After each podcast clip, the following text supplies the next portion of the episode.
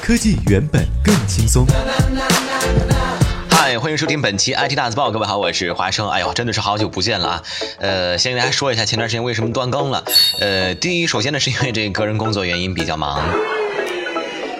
第二呢，呃，这月初一直到中旬，华生呢因为这个耳朵做了一个小手术，所以一直在住院，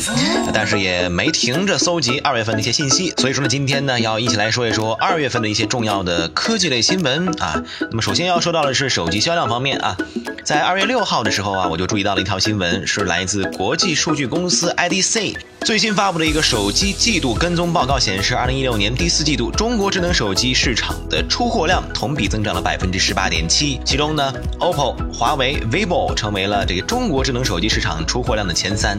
那么再细说的话呢，OPPO 的增长量竟然达到了百分之一百零九点二。那么从全年来看，二零一六年全年中国智能手机市场呢实现了同比百分之八点七的增长。那么这个增幅啊是远高于一五年的百分之一点六的年度增长。所以说啊，很多朋友都觉得好像一六年的时候，智能手机已经不是我们所有人关注的一个话题了，因为毕竟用了这么多年了。但是增长程度来看，渗透率还是挺高的。这其中呢，当然了，我们都知道啊，不管是 OPPO 也好，还是 vivo 也好，这都是一家的。呃，现在呢，作为一个智能工具手机的。工具性呢，已经不是说有多稀罕的事儿了，所以现在呢，更加注重的是呃场景化和多元化的一些区别。比如说啊，就是手机品牌的一个宣传吧，咱就以 OPPO 和 vivo 为代表啊，他们就一般来讲代表了一个时尚化的一个中国呃智能手机厂商吧。这是 IDC 的一个调查数据显示，因为呢，他们确实是紧密捕捉了年轻的消费群体，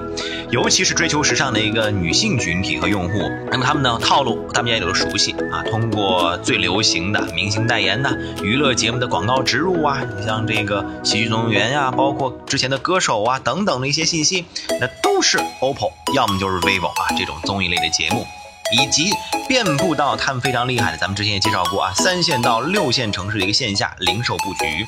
让用户呢对他们的品牌就印象非常的深刻。你看网上经常见，而且一出门就能看见柜台，对吧？如此高频次的一个品牌的曝光和口碑的传播，也就逐渐的提升了一个非常之稳定的，而且令人惊人的品牌认知和认可。我们再来说说华为吧，同样也是前三甲。华为呢，则是另一个方面啊，就更如果说 OPPO 和 vivo 更擅长呃营销的话，那么华为呢，更做的更多的是这个技术。以华为为代表呢，则是为技术见长的全球化品牌。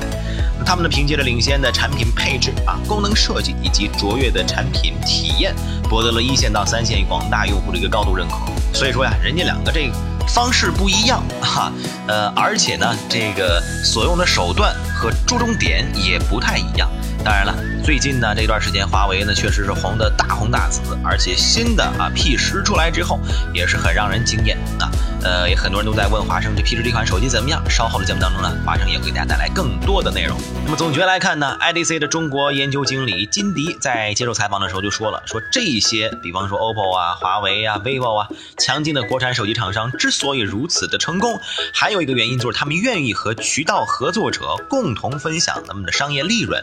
让实现双赢是维持长期合作的发展的基础，对吧？呃，例如 OPPO 和 vivo，他们所拥有的积极稳定的渠道合。作伙伴关系也确实帮助他们在线下不怎么费力的啊，稳定了市场的增长。当然了，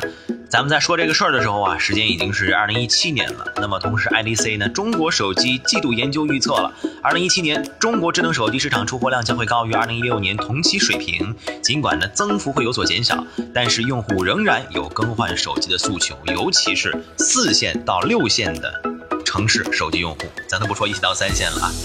所以说，想做生意的朋友可以关注关注这种这个新闻。当然了，这个新闻出来之后，也是有一些这个评论的。比如说呢，呃，一只汪汪汪星人就说了，这个小米呀还是没有摆脱供货魔咒，现在销量没有之前那么的高了。子瑜说了，说 OPPO 和 vivo 满大街的广告，你不服都不行啊。北海有海呢，这位朋友呢，我觉得可以总结一下对于手机市场的一个乐观展望。